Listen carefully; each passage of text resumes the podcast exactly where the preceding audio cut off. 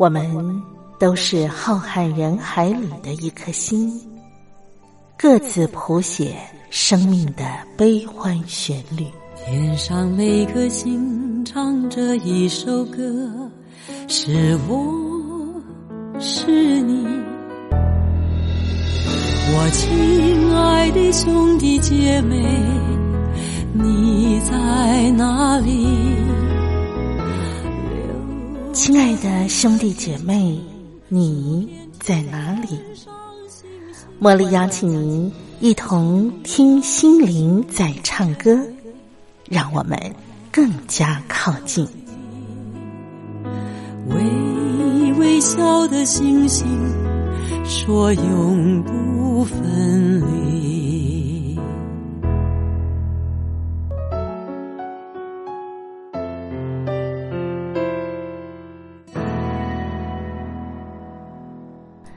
听心灵在唱歌的好朋友，您新年好！今天呢，是我们听心灵在唱歌这个节目在光华之声第一集的播出。二零二零年每个星期四的啊清晨四点到五点，还有就是傍晚的五点到六点，由茉莉。啊，制作主持的这个听心灵在唱歌，每周一次，茉莉期待和您在空中相聚。所以今天节目一开始呢，让茉莉送给你一首歌曲。啊，我特别选了，这是动力火车的这首歌，叫做《下一站》。二零二零年刚刚开始，您的下一站目标是哪里呢？希望这首歌能够带给您动力。让我们昂首阔步的向前走，朝气蓬勃的过好每一天。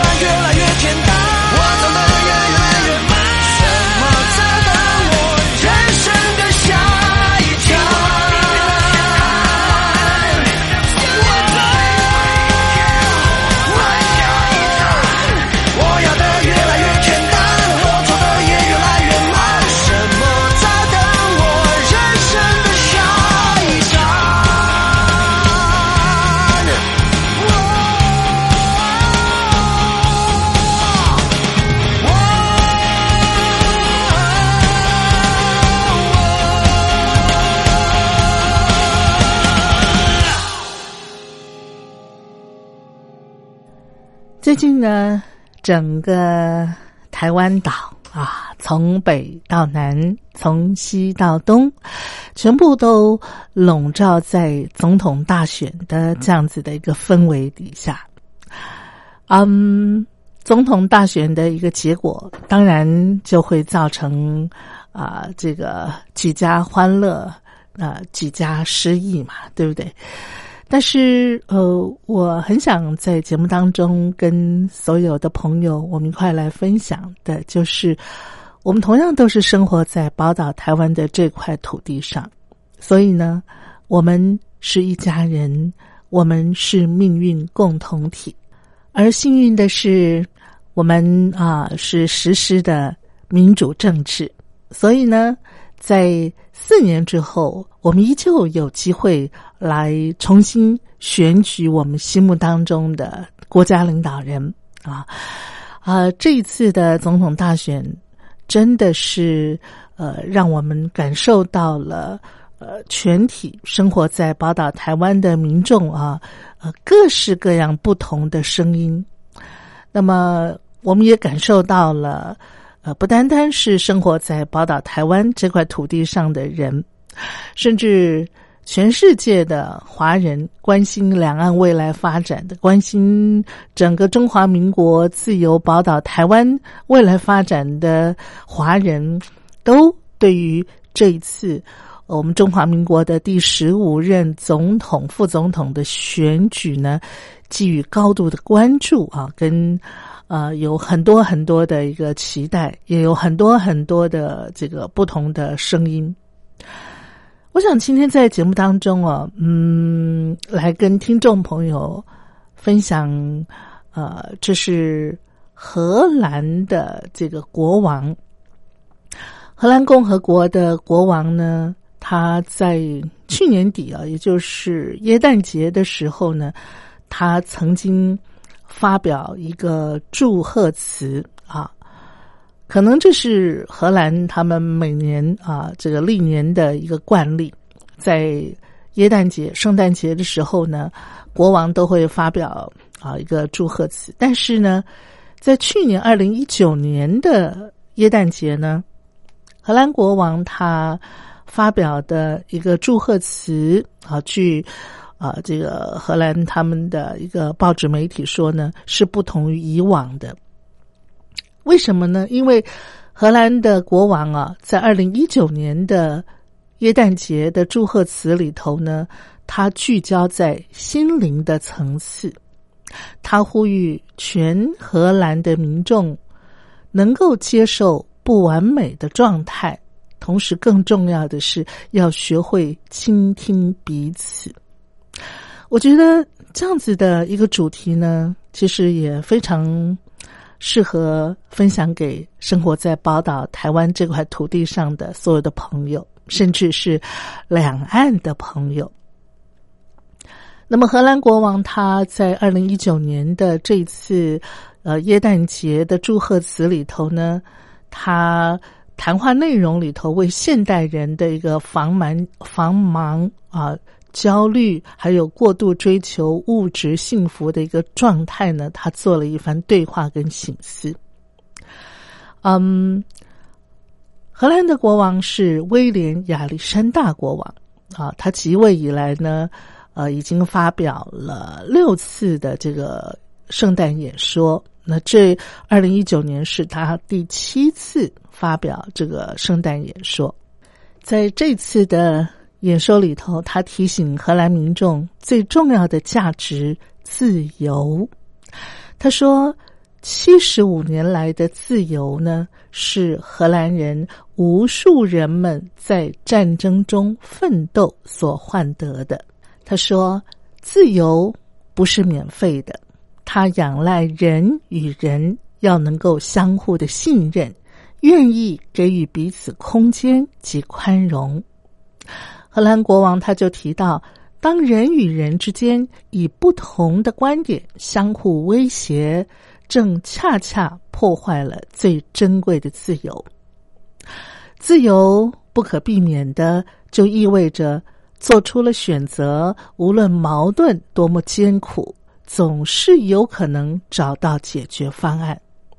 这种交流折中的技巧，在接下来的日子里是非常需要的。特别的是，在二零一九年刚刚过去不久的这个呃圣诞的祝贺词里头呢，荷兰国王他就特别提醒年轻人，他说呢，对幸福的追求不该成为一种痴迷，很重要的是要能够接受悲伤、怀疑、孤独、失败跟挫折，这些都是人生的一部分。我们一般人总是希望最大程度的能够享受生活的美好。如果说没有达到预期，就会自我怀疑。可是事实是，没有人是完美的。所以中国有句俗话说：“哪有天天过年的呢？”换句话说，就是在寻常的日子里头，总会有悲伤、怀疑、孤独、失败或者是挫折的。所以，当人人如果都追求幸福，那他遭遇不幸或者是被不安全笼罩的时候呢，他就会觉得说：“哎呦，日子怎么这样了呢？”那如果周围的氛围大家都非常强调幸福的话，那可能，嗯，遭遇不幸或者是被不安全笼罩的时候，就变成一种说不出口的禁忌了。所以，荷兰的国王就特别告诉年轻朋友：，当事情出错了，别太在意，给自己一些空间醒思，然后告诉自己没关系的。荷兰国王说：“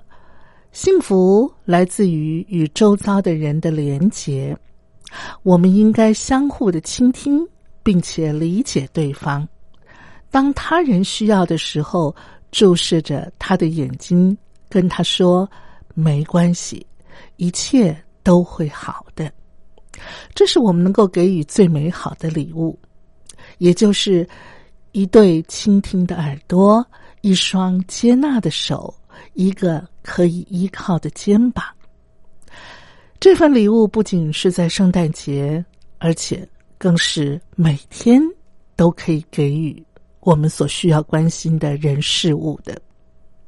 我觉得荷兰国王在二零一九年的圣诞节的这一番圣诞节祝贺词的谈话内容，真的是啊，可以让很多的朋友啊有一种醍醐灌顶，或者是内心触动的感觉。其实呢，荷兰这个国家啊在全球的幸福指数排行榜向来都是名列前茅的。但是，可能就是因为整体的环境非常的强调幸福，所以也会导致了荷兰的青年朋友他们对抗压力的容忍度似乎是变低了。事实上呢，荷兰社会绝对不是一个乌托邦的社会，在荷兰的社会里头，同样存在着有所谓的啊世代不公啦，或者是社会挑战啦等等等等的背景。首先，我们来看荷兰现实社会的一个状况啊。嗯，根据一份调查呢，荷兰的年轻人他们背负沉重的一个就学贷款。根据荷兰中央统计局他们啊的一份资料显示呢，从二零一五年到二零一九年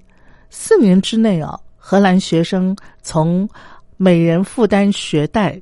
啊，大概上涨了大约百分之十，也就是一成。它的数字是从二零一五年的一万两千四百欧元的这个学贷啊，就是呃荷兰学生每人担负的这个学贷平均啊，二零一五年是一万两千四百欧元，到了二零一九年呢，上涨到了一万三千七百欧元。而且呢，越年轻的世代，他们背的债越重。这个庞大的财务压力，其实是让荷兰很多的年轻朋友，他们离家的时间也就显得更晚了。嗯，在荷兰，其实他们非常讲究年轻人要独立。可是从一般的统计数字啊，荷兰的年轻朋友在二零一二年的时候，平均是二十二点八岁，他们就离开家独立了。可是根据统计资料显示呢，到了二零一七年的时候呢，荷兰的年轻人他们晚了，反而是到二十三点五岁的时候，他们才能够独立自主的离家生活。另外一个面向是。纵然荷兰有全世界比率最高的一个社会住宅，但是荷兰近年来呢，也同样饱受了高房价之苦。在二零一九年的十一月呢，荷兰的房价破了历史新高，比起二零一三年的低点，房价到了二零一九年的时候呢，已经狂涨了百分之四十二，几乎到了百分之五十了。所以呢。受薪阶级在大城市是难以立足的，而年轻族群更是高失业族群之一。第二个荷兰社会面临的状况是，年轻人感觉上更不快乐了。根据统计啊，荷兰的十八岁到二十四岁的公民，从一九九七年，他们统计说百分之九十一的人是觉得自己是快乐的。可是到了二零一九年的时候呢，却降到了百分之八十六，而移民到荷兰的青年人呢，他们的快乐指数更是低于荷兰原生家庭的青年，所以社会整体对于快乐幸福的一个追求呢，就会让荷兰的年轻人他们心里头有种压力，什么压力呢？就是明明自己的心里头是觉得。不怎么快乐、幸福的，有点灰暗的，可是，在群体当中却得表现出很快乐啊，很这个正向的一种正能量，所以他们觉得自己的内在是很难获得同才的理解的。那另外还有一点，荷兰的一个社会现象，也是荷兰的社会专家他们在探讨的，就是过去一年呐。荷兰同样经历了几次震惊社会的伤痛，比方说去年三月啊，在荷兰中部的一个大城叫乌特勒支，他们的轻轨列车里头呢爆发了重大的枪击案，造成了三人死亡，多人受伤。去年九月的时候呢，一名处理黑帮案件的刑事律师呢，在荷兰的首都阿姆斯特丹街头遭到枪杀身亡。这在一向和平的荷兰简直是难以置信的，而且在荷兰的社会里头呢，青年犯罪好像有越来越多的趋势，所以呢，连向来乐观诚信的荷兰人，他们也开始信心动摇了。所以，我想，荷兰国王他们他在岁末的这个圣诞节的祝贺词里头的讲话，其实是反映了社会。当今的一个焦虑的处境，而且最重要的是，他希望能够提醒荷兰人始终引以为豪的一个价值，也就是要重视集体与乐于互助的这种社会精神。当然，幸福我觉得不应该是灌名汤啊啊！如果整天就是喊喊幸福，喊喊快乐。基本上是没有办法带给社会真正的幸福快乐的正能量的。荷兰国王他的谈话其实就是唤醒荷兰人，到现在的成就来自于各行各业数百万人的贡献，而不是某一个呃，比方说执政能力强的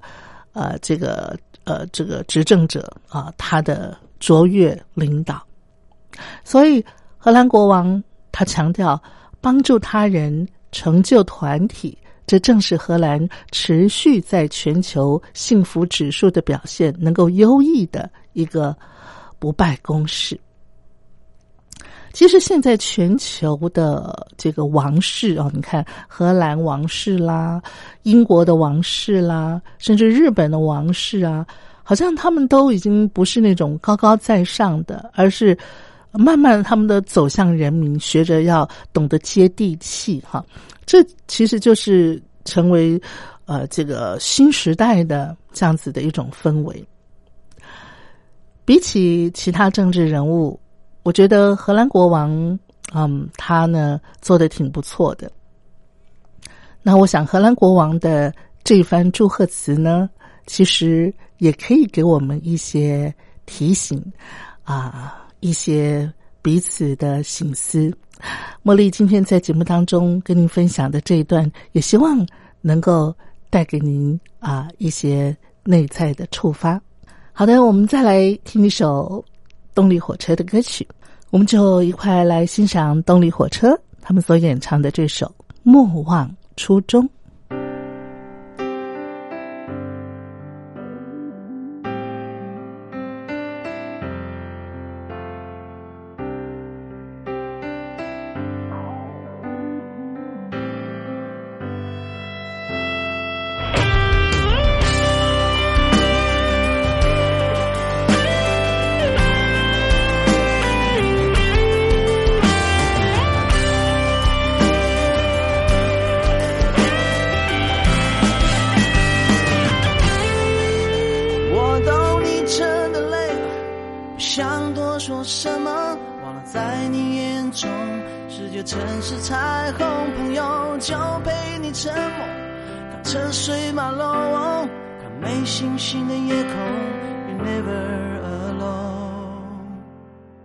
你好久没说梦想，说到眼睛发亮，不可一世的笑容，连我都没感动。我们说改变世界，却被世界改变。记得你要我提醒，别改变太多，莫忘初衷，莫忘初衷。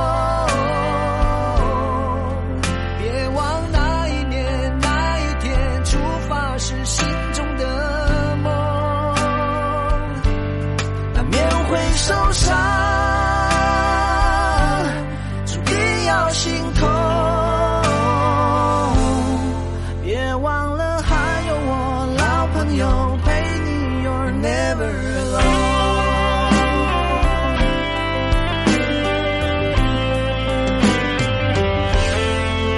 这些年如何走过，点滴都在心中，人生这一杯酒，滋味已经尝够。这里，我们就看看命运还要安排什么。我往出走。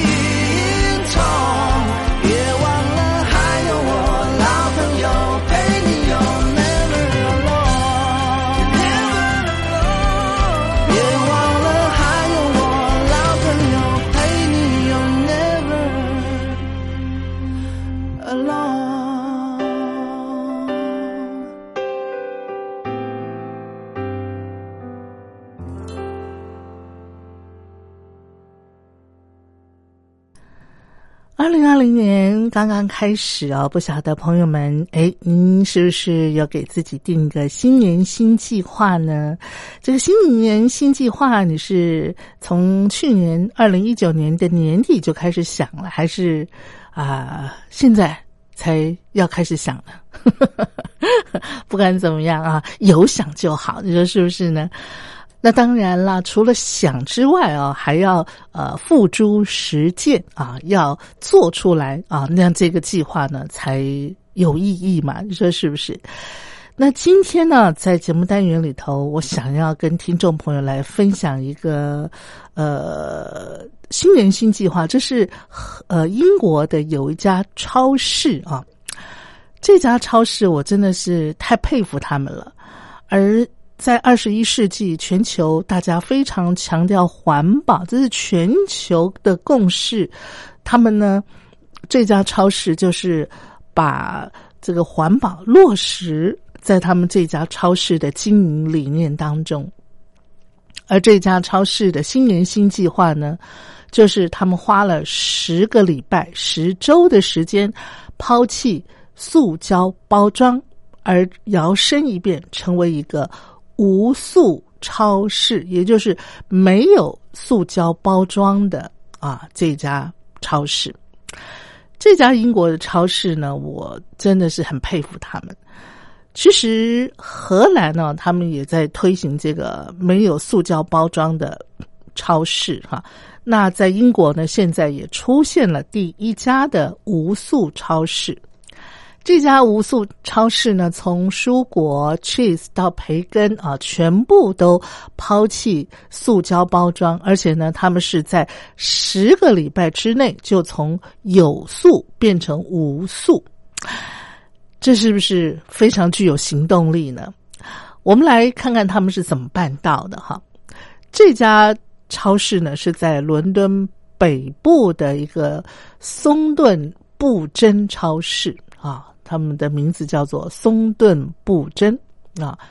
乍看之下呢，其实它就跟一般超市差不多。可是你走到蔬果区呢，哎，你就会发现他们都没有塑胶袋，只提供纸袋包装，就连新鲜的肉类啊也是一样。那走道上面呢，你就会看到海报上面写着“无塑”。啊，翻成中文就是完全没有塑塑胶的这样子的一种口号。这是全英国第一家的无塑超市。这个大概是在去年十一月初啊。那么这一家小型的超市呢，他们就推出了这个正式推出了无塑超市专区啊，有超过一千八百个品相的商品呢，哈，全部就改成。无塑包装啊，从蔬果啦、肉类啦、薯片啦、cheese 啦，一直到面包啊，都用不是塑胶材质的这个东西来包装。那么，呃，这家超市的主管他就是他们就说，他说我们意识到这个问题的严重性，而且因为无数很多的这个塑胶包装，他们并没有被回收。而且呢，我们都知道塑胶是不会分解的。过往制造出来的塑胶仍有九成到现在依旧还存在的好好的。所以呢，这家超市的主管他就说：“我们觉得应该要采取行动，所以就决定要这么做了。”那这个超市的老板他就叫松顿啊。他呢，在接受英国的媒体采访的时候，他就说，很多的塑胶包装其实没有必要的。他说呢，比方说面包啦、新鲜的肉类啦、跟鱼啦，都是可以用纸包装的。而且他们选用的包装纸呢，是呃由这个植物细胞壁啊这个的纤维素所做成的。纸类包装，哇，我觉得这就涉及的高科技了，对不对？所以呢，这种包装纸呢，它就可以直接用堆肥来进行生物分解，而他们商店里头的 cheese 呢，则是由新型的透明蜡封，然后把它包裹起来。即便是事先包装好的肉类呢，他们用的包装底盒也是用蔗糖啊的那个做成的，然后上面呢，则是用玉米淀粉做成的包装纸把它包装起来。另外呢，他们店内有八成的蔬果采取的是散卖的方式，但是如果真的得用预先包装形态来贩卖的话呢，他们就用山毛榉木屑做成的一种网袋啊，这个看起来呢就跟一般的塑胶网袋一样哦。可是呢，这个山毛榉木屑做成的网袋却是可以做成这个生物分解的。啊，做成堆肥的，所以呢，这个老板啊，老板啊，他叫做松顿嘛，哈，松顿老板，他就说呢，这些都是可以直接丢在堆肥桶里头，一段时间他们就会消失了。所以你看，这个老板他是不是很有环保意识？而且呢，他就直接在他的超市里头就实施起来了。其实啊，这个老板呢，松顿老板，他主动推动这个无素超市呢，跟他个人的经验有关的。他在去年夏天的时候，他去美国的一个小岛度假啊，然后他的脚呢，在度假的时候因为被螃蟹搓到而受伤了。但是呢，因为海里头有很多的垃圾污染，而且大部分都跟塑胶有关，导致呢，他的脚啊。因为被螃蟹搓到嘛，受伤就受到感染，严重到必须要被飞机送去治疗，这就让他意识到海洋污染的严重性。所以他说：“我们不能够继续丢更多的垃圾到海里头，到掩埋场，因为到最后呢，还是会让人类啊受到那个后果的。”这个严重性，也就是说，这个会反噬到人类的生活，到最后倒霉的还是人类。所以呢，英国的这家超市的老板呢，松顿老板，他就找上了当初哦协助荷兰超市把它变为这个无塑超市的啊这家英国的环保团体啊，叫做塑胶星球啊，这个环保团体啊找他们合作。那原先呢，这个环保团体啊，塑胶星球，他们呢就建议说，哇，你这个超市如果要转型的话呢，大概需要四到六个月的时间哦。可是松顿老板他就跟他们说，他说我希望能够在十一月五号的火药节能够推出一千五百个品项，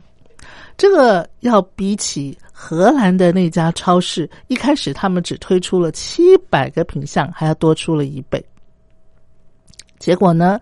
就在员工齐力合作之下，英国的这家超市，他们在十个礼拜、十周之内，就成功的把一千八百二十五个品项就变成了无塑的包装，同时在十一月八号正式推出。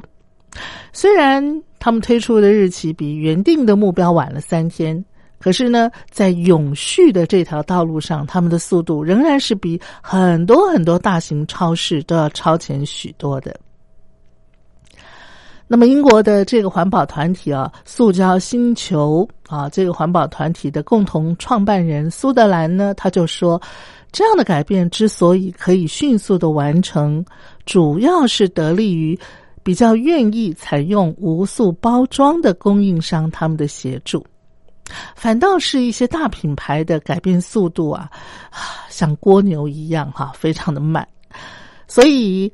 呃，塑胶星球这个环保团体的创办人苏德兰他就说：“他说我们做的事情呢，就是打开新形态的包装技术的大门，而且呢，我们要让对手知道这是可行的。”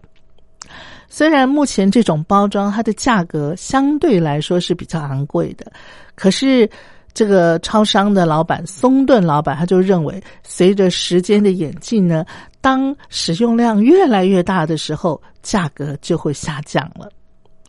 严格来说，不管是荷兰的那家无塑超市，或者是英国的这家松顿布真超市，都还不是百分之百的无塑超市。可是至少呢，他们已经跨出了一步，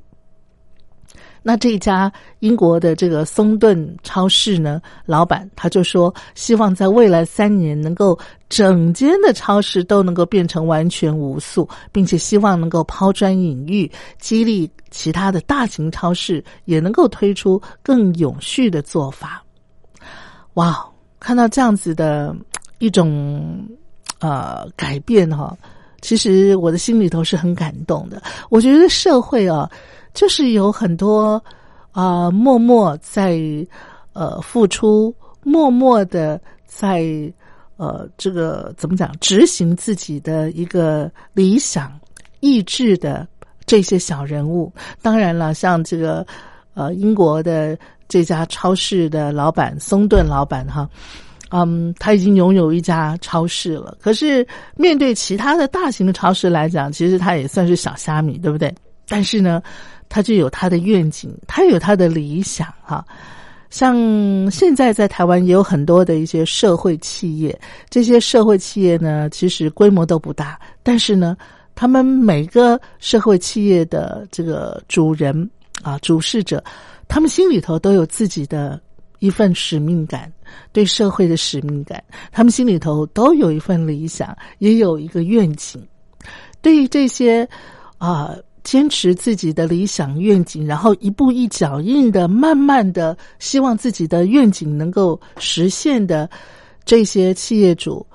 我真的是打从心眼里啊，对他们啊又敬佩，然后又感激，真的是要大声的跟他们说，呃，向他们致上最敬礼哈。我们的社会能够进步，能够文明。就是靠着这一点一滴的力量，然后大家慢慢的来推动社会、推动时代的巨轮往前迈进，往更文明的一个意识形态迈进。这就是人类的希望，你说是不是呢？好，我们再来听一首好听的歌吧，我们就来听五月天的这首《倔强》。能够坚持自己心目当中的使命感，对社会的一份呃使命感，呃，对于自己的理想愿景的那份坚持，哪怕你是有倔强的个性，茉莉都给你竖大拇指赞。我们就来听五月天这首《倔强》。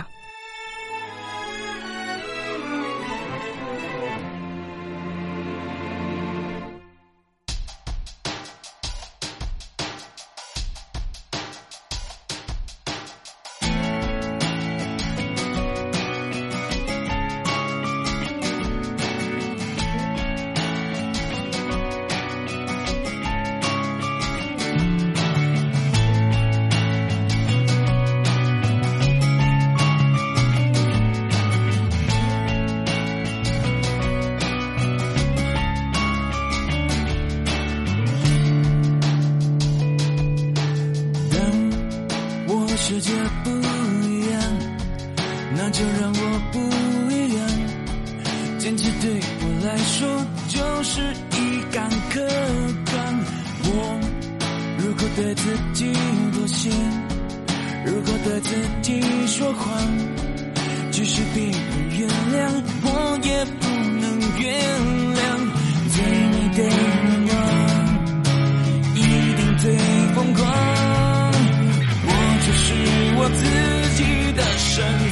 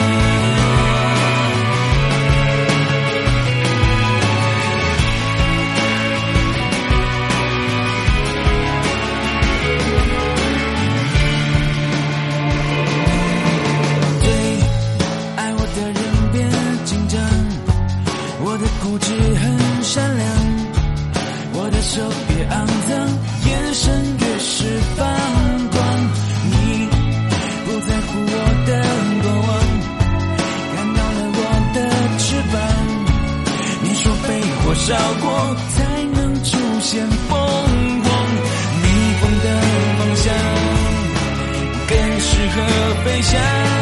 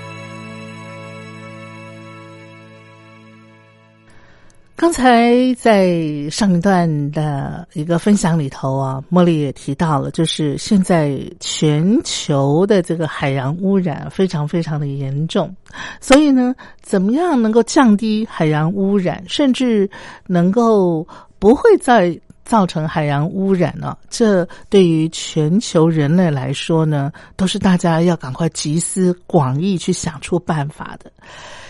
那在今天节目当中，我就要跟听众朋友来分享一个讯息。我觉得这真的是让我自己身为台湾人都觉得很骄傲、很与有荣焉的一件事情。你知道吗？全球、全世界第一支百分之百再生塑胶包装的洗发精，就是在台湾出产的。那这个呃，出产这种洗发精的这个品牌的董事长呢，他叫葛望平啊。他们这家公司叫做欧莱德。葛望平他在接受记者访问的时候，他就说他去芬兰推销他们这个洗发精嘛，哈。然后芬兰的记者就问他说：“哎，你们台湾的这个品牌能够为我们芬兰带来什么呢？”结果欧莱德的这个董事长。啊，葛董事长他就说啊，你们很多人的家庭后院呢，不都有做堆肥吗？我们的这个洗发精的瓶子啊，就可以丢到你们那个堆肥桶里头，然后化成你们的堆肥，将来帮你们培育出你们后院的那些树木花草。换句话说呢，台湾的这家企业，他们生产的这个。呃，洗发精的瓶子呢，它的整个瓶身都是再生塑胶。其实它不是塑胶，因为它是这个可以分解的这个塑化物，用完以后呢，就可以直接堆肥，然后自然分解。这个就是欧莱德这个企业他们所生产的洗发精的这个系列瓶子啊。那么他们最近还推出什么枸杞根系列产品？其实欧莱德这家公司他们是以绿色洗发精扬名国际的，他们首度呢跨足啊脸部的一些保养产品啊，而他们这些保养产品呢都是强调环保。强调这个无诉的这样子的啊一种诉求，那他们希望给市场就是带来一种绿色的惊喜，而且是一个接一个。比方说，他们的品牌首发就是能够长出一棵树的瓶中树洗发精，它整个的瓶身呢就是用生物可以分解的材质来做成的。那呃，他们在二零一二年的时候呢，就开始用木粉啊来达到什么所谓的去角质的功效。去年六月的时候，他们更推出了全球第一支用回收塑胶来做成的洗发精的压头。所以呢，他们啊，在这个去年的欧盟创新周的时候呢，他呃这个。董事长啊，葛董事长，他就是第一个上台就分享他们这个洗发精的压头，就是那个压洗发精可以压出来的那个那个头哈，这样我这样讲，听众朋友应该能够理解。他说呢，欧洲那么多的妆发品牌啊，有化妆品啊，有洗发那个保养用品的这些品牌，可是第一支用回收塑料做成的鸭头却是诞生在台湾啊！不单单这个企业，他们推出的产品强调环保绿化，连他们的工厂啊，他们都非常非常的强调绿化。他们的工厂呢是位在台湾桃园的龙潭啊，那他们的总部设在那里。他们的总部呢没有这个栅栏围墙，而是一栋被花园水池环抱的这个清水模绿建筑。入口处呢就是挑高的，让大厅可以透气凉爽，而且绿色走廊种满了这个满墙的高吸碳的植物。目的就是要净化空气，而他们大楼的顶楼呢，除了太阳能板之外啊，还把厂址原有的，就是他们工厂的那个地址啊，原有的植物移植为天空农场，来降低碳排量，并且呢，具备隔热的效果。所以啊，在欧莱德的这个工厂，他们全年一年三百六十五天，至少有三百天。啊，老板说他们是不需要开冷气的，而且在不开冷气的情况底下是不会热的，哈，这是最重要的。然后呢，呃，这个老板他还说，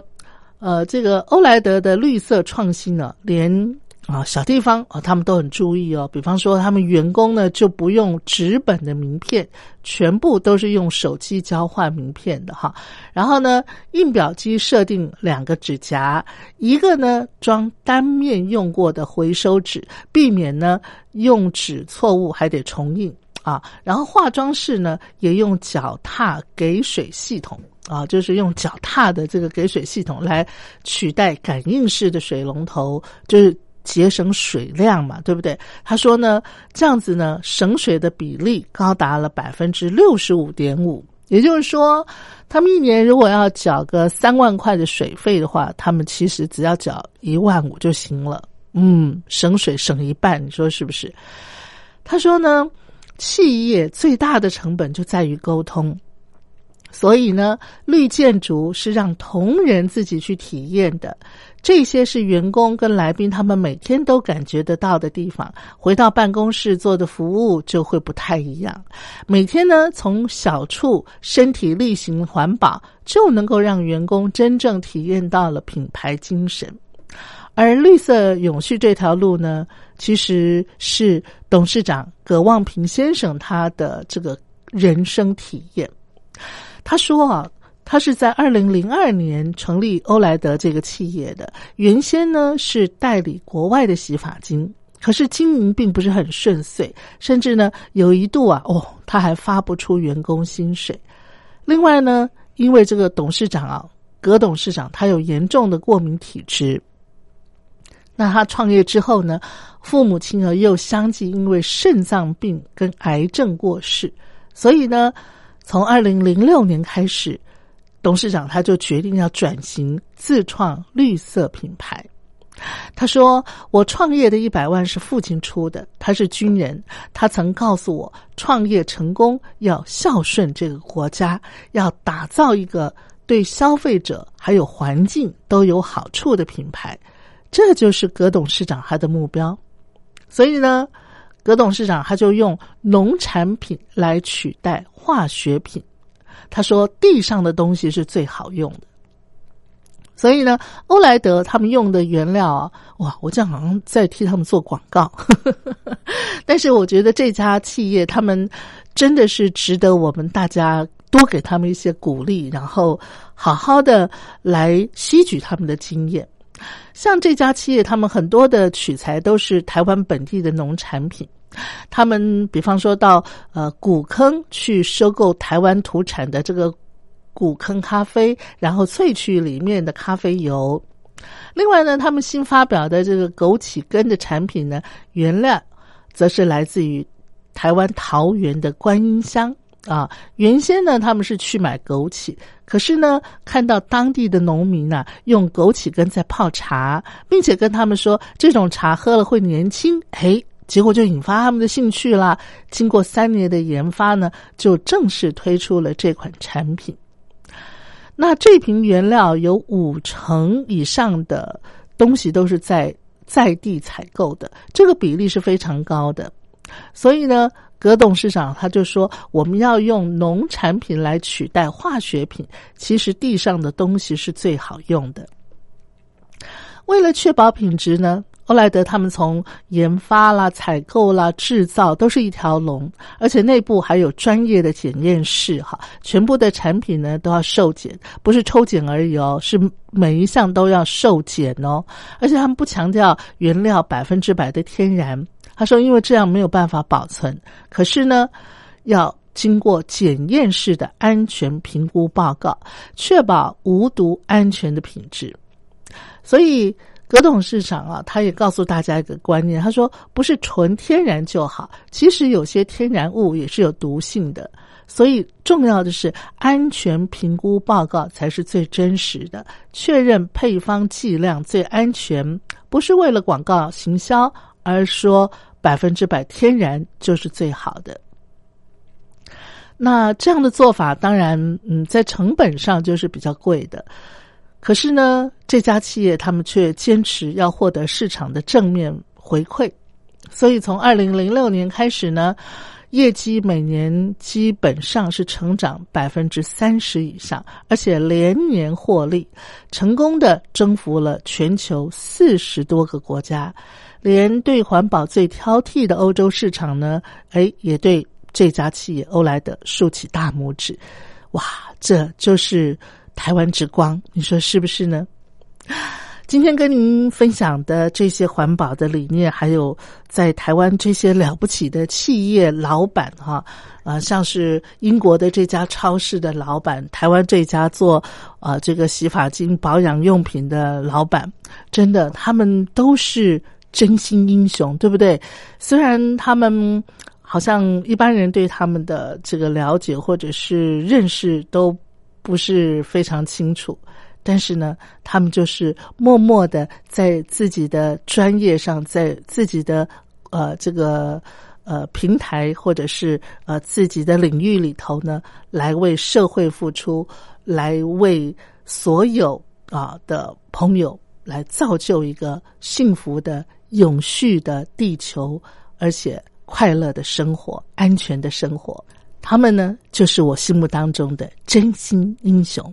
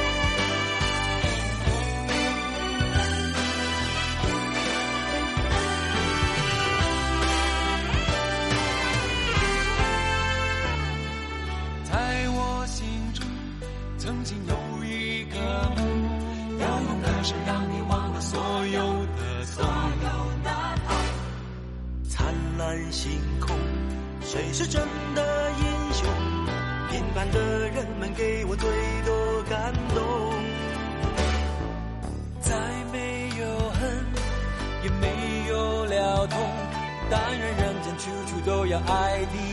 踪。用我们的歌换你真心笑容，祝福你的人生从此与众不同。把握生命里的每一分钟，全力以赴我们心中的梦。不经历风雨，怎么见？有人能随随便便成功。把握生命里每一次感动，和心爱的朋友热情相拥。让真心的话和开心的泪，